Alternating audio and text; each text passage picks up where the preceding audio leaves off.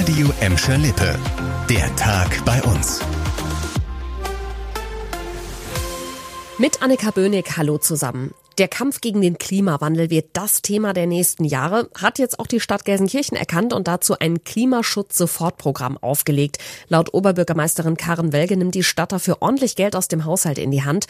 Vera Körber hat sich das Ganze ein bisschen genauer angeschaut. Grüne Fassaden und Dächer, mehr Solaranlagen und die Entsiegelung von mehr Flächen. Das will die Stadt schnell in Angriff nehmen. Den wichtigsten Teil des Klimasofortprogramms bilden neue Förderprogramme. Dadurch sollen Bürger, teilweise auch Unternehmen, möglichst direkt bei Klimamaßnahmen unterstützt werden.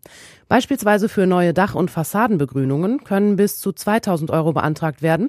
Der Rückbau von Steingärten wird mit bis zu 2500 Euro gefördert. Unterdessen arbeitet die Stadt aktuell an einem umfangreichen Klimaschutzkonzept, das ab dem kommenden Jahr umgesetzt werden soll. Das Telefon klingelt und dran ist die Polizei. Da würden wahrscheinlich viele von uns erstmal zusammenzucken. Allerdings ist auch absolute Vorsicht geboten. Falsche Polizisten haben es im Moment offenbar ziemlich auf unsere drei Städte abgesehen. Allein heute haben sich bei der Polizei Recklinghausen gleich mehrere Bottropper gemeldet, die von vermeintlichen Polizeibeamten angerufen wurden. Angeblich sei in ihrer Nachbarschaft eingebrochen worden und dabei sei ein Zettel mit der Anschrift der Angerufenen gefunden worden. Deshalb würden jetzt Polizisten vorbeikommen, um Geld und Wertsachen abzuholen holen und das Ganze besser mal in Sicherheit zu bringen.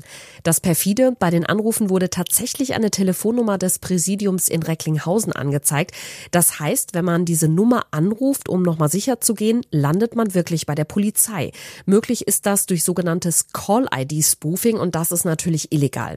Bei der Welle heute ist zum Glück keiner der Anrufe auf die vermeintlichen Polizisten reingefallen, aber es passiert tatsächlich immer wieder.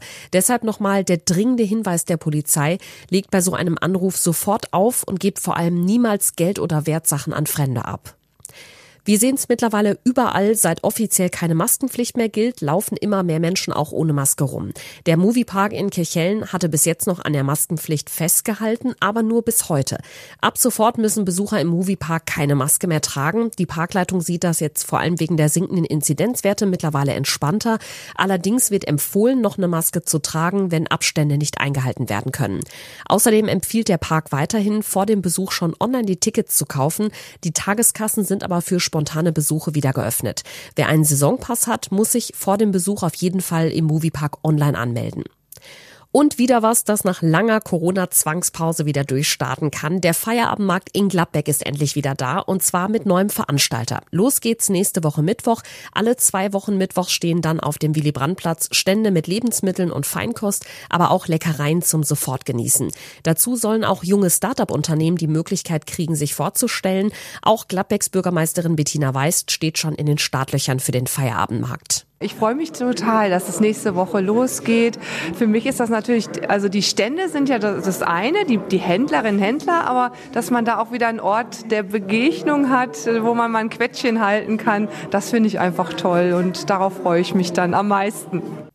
Und auch die Bottropper können sich freuen. Nach zwei Jahren Corona-Pause findet da bald der Pferdemarkt wieder statt. Am 8. Mai zeigen Reiter und Pferde auf dem Cyriakusplatz, was sie können. An dem Tag ist auch Shopping in der Bottropper Innenstadt angesagt, beim ersten verkaufsoffenen Sonntag des Jahres. Das war der Tag bei uns im Radio und als Podcast. Aktuelle Nachrichten aus Gladbeck, Bottrop und Gelsenkirchen findet ihr jederzeit auf radio und in unserer App.